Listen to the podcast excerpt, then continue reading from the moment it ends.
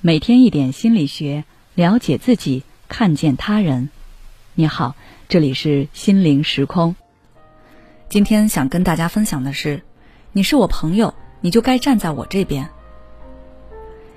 昨天我在微博上看到一条很有趣的评论，有个网友批评了蔡徐坤，然后蔡徐坤的粉丝在下面留言说：“如果你惹蔡徐坤不高兴了，那么他的三千多万粉丝就会不高兴。”他的好兄弟朱正廷、范丞丞、王子异、黄明昊、陈立农、林彦俊、小鬼、尤长靖也会不高兴。黄明昊不高兴，那么毕文俊、黄新纯、李全哲、丁泽仁也会不高兴。顺着这个关系，后面连带着还有很多人，我就不一一说了。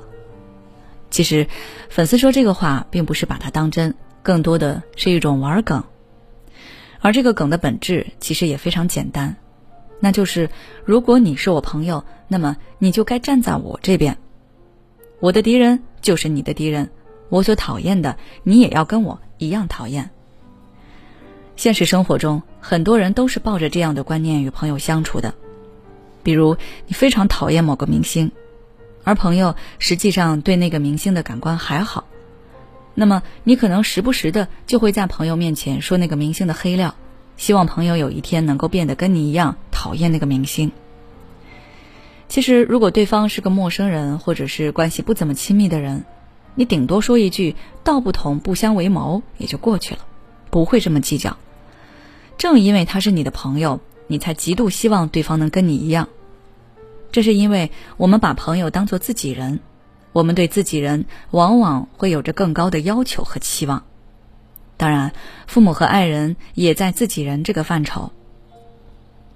我们会希望朋友可以更理解我们，可以无条件的站在我们这一边。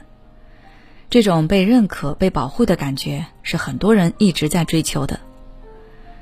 小时候，我们讨厌某个同学，会拉着自己好朋友的手说：“他不好，我们不跟他玩。”长大了，我们不喜欢某个人，同样会找朋友吐槽说这个人的坏话。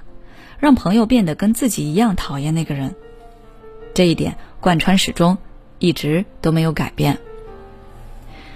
但是朋友也是独立的个体，所以他总会有跟我们观念冲突的时候。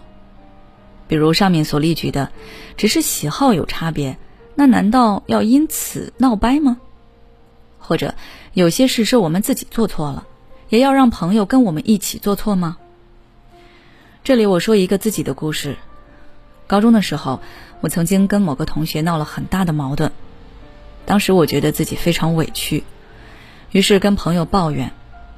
但是朋友在听完事情原委之后，却跟我说，在这件事情上，你其实也有做的不对的地方。